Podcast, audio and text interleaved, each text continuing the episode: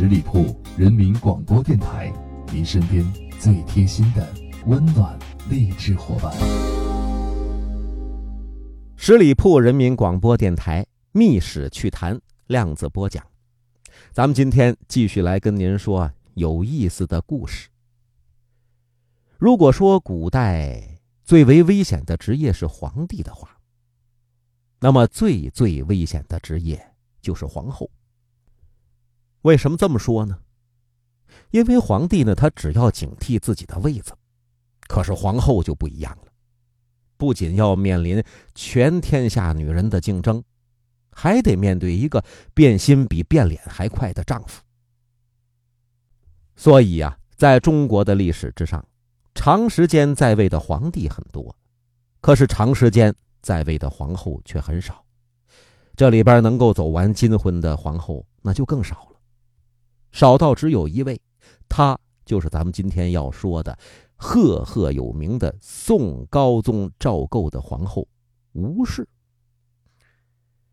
吴氏是出生在公元的一千一百一十四年，原本她和赵构啊，八竿子都打不着，一点关系都没有。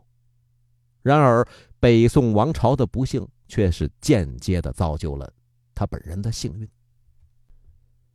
在他十二岁的那年，啊，那是靖康元年，啊，公元一千一百二十六年。刚刚灭掉辽国的金国是大举派兵南侵，兵锋直指北宋的都城开封。这位吴氏未来的丈夫赵构啊，当时还是皇上的弟弟，被封为康王，临危之际奉哥哥宋钦宗之命。跟张邦昌一块儿啊，出使金国，要去求和呀。这时候赵构已经有了正房，叫邢秉义，还有两位侧室，一个叫田春罗，一个叫江醉妹。啊，而且他们呢还有五个女儿。这求和是国家大事啊，不能拖家带口。赵构这一家老小就留在自己的王府当中。可是他没有想到的是啊，他这一家再一次团聚已经是下一辈子的事情了。赵构当时只有十九岁，政治上啊那是水平很低，领命之后一根筋一样啊，就想是早点见到金国的统帅，啊，希望磕几个头就能把人家给磕回去，这仗啊您别打了，痴心妄想。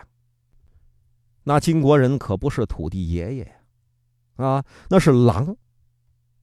对这件事情，有一个人有很深刻、清楚的认识，这个人就是宗泽，所以说就是苦口婆心的劝赵构，啊，金朝让你去议和，这是骗人的把戏呀。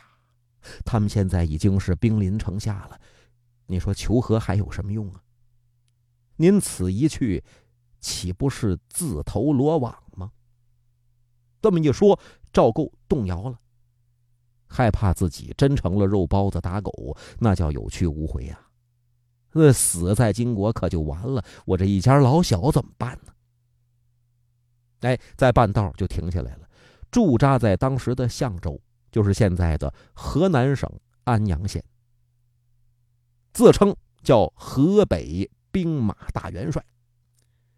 靖康二年，这是转过年来了，一一二七年，金兵啊是终于攻陷了开封了，北宋政权宣告结束，宋朝的皇帝、大臣、宗室，呃，包括有新科的状元等等，三四千人全都当了俘虏了，也包括赵构这一家八口人。不过好在呀，赵构没在开封啊。啊，他不是到了那个河南省安阳县了吗？到象州那儿驻扎了吗？自称河北兵马大元帅嘛，成了漏网之鱼了。于是乎，北宋王朝就有了续集，嘿，续集就是南宋。他在当时的南京应天府，是现在的河南商丘，在这儿即位。康王殿下摇身一变，变成了皇帝陛下，年号建炎。而他的哥哥宋钦宗和他的父亲宋徽宗，哎，也跟着他一块升职了，升职成太上皇，和太皇、太上皇。啊，赵构刚刚即位，金兵啊，那不能算完呢。北宋是灭了，哦，你在南边又成立国家了，叫南宋，是吧？我要痛打落水狗，本着这个精神，又打过来了。赵构是眼瞅着这小命又要不保，遵循一个原则：敌进我退啊，敌退我不追。哎，本着这个，是一路往南就逃，过起了四处流窜的生活。后来总算是在杭州安了家。哎，安了家之后，得开始充实后宫。就在这种情况之下，呃，那是又过了一年了。在公元的一一二八年，吴氏就被挑中了，就被选进皇宫。当时的南宋朝廷外有金国强兵压境，内有兵痞刁民不时作乱。这时候的吴氏。为了保护丈夫，经常是顶盔贯甲，挎着宝刀，成天的跟在赵构的身边，保护他。而赵构那个时候最缺的就是安全感呐，谁能给他安全感，他就对谁好。所以说，这个吴氏就给他很深刻的印象。那，两个人在一块儿，这就过了十多年，到了一一四二年的前后。金兵是又发动对于南宋的大规模入侵。赵构当时吓得曾经一度入海避难，途中啊还写信给金兵的统帅，请求啊您可怜可怜我吧。嗯，和以往的一样，吴氏依旧坚定的守在他的身边。那赵构念在他的功劳，封为何义郡的夫人。那跟着到了越州，又封为才人。这吴氏就开始刻苦学习，博览群书，没多长时间就晋升为仅次于皇后的贵妃。那之所以没升她为皇后，是因为赵构的心里边还是一直念念不忘自己的原配邢氏，也就是那位呀邢秉义。邢秉义呀被俘的时候已经是身怀有孕，可惜在押往北方的途中。从马上掉下来就流了产了，而且祸不单行。金国当时是没有一点怜悯之心，刚小产没几天，金国的盖天大王就要强占他。这绝望当中，这位邢秉义差点没自杀。赵构当了皇帝之后，金国政府为了极尽羞辱，又把他的亲生母亲韦贤妃。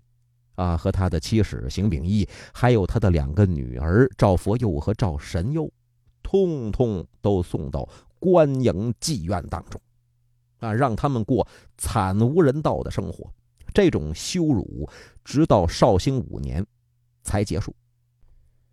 邢秉义这些人呢，被送到了五国城，和当时宋徽宗这些人一块安置。这段时间，宋徽宗派遣大臣叫曹勋。偷偷的逃回南方去见赵构，并且还带上了沾有自己眼泪的一方手帕。旁边的邢秉义也摘下一只金耳环交给曹勋，也请他一并转交给自己的夫君呢，转交给赵构。赵构见到耳环之后，回想起当初夫妻恩爱的情景，悲从中来。于是他造册册封邢秉义为皇后。可惜呀，红颜薄命，那邢秉义还是没有等到重逢的那一天。就在绍兴九年（一一三九年）的时候去世了。而赵构是直到绍兴十二年，就是刚才咱们说的“一一四二年”，要迎回生母韦贤妃的时候，才得知邢秉义呀已经去世了。到这儿。这个中宫，这个皇后的位置已经是空位十六年了。呃，坦率的说，作为皇帝赵构，他对老百姓啊没什么感情，啊也没有多少爱心。但是作为丈夫，他对邢秉义是十分的尽心尽力。为了祭奠这位发妻，甚至是很多天都不上朝。好在呀，他身边的这位吴氏夫人。现在被封为吴贵妃了，十分的贤惠，不仅呢不吃醋，还对归来的韦太后孝顺有加，亲自伺候起居，恪尽一个儿媳妇的孝道。这人心都是肉长的，何况啊，他老人家吃了那么多年的苦，这位韦太后突然间见的这么一个乖巧的儿媳妇心里边很欣慰呀。经过他的一番劝说，赵构就在第二年（一一四二年）正式的册立吴氏为皇后。之后，两口子恩恩爱爱，生活的有滋有味一直过了二十来年。啊，赵构在一片不满声中，把这皇位让出来了，让给宋孝宗。吴氏被尊为寿圣太上皇后。啊，这赵构就算退了休了。退休之后，身体一直很硬朗。啊，一直活到一一八七年，这才去世。从一一二八年入洞房到一一八七年，赵构病逝。吴氏和赵构是携手走完了一个金婚，再加上九个年头，这不能不说是中国皇室婚姻史上的一个奇迹，啊！一一九七年寡居十年之后，吴氏啊也是病逝了，享年是八十三岁，谥号献圣慈烈皇后，葬在哪儿了呢？就葬在永思陵。十里铺人民广播电台《秘史趣谈》量子播讲，今天咱们就说到这儿，下回再见。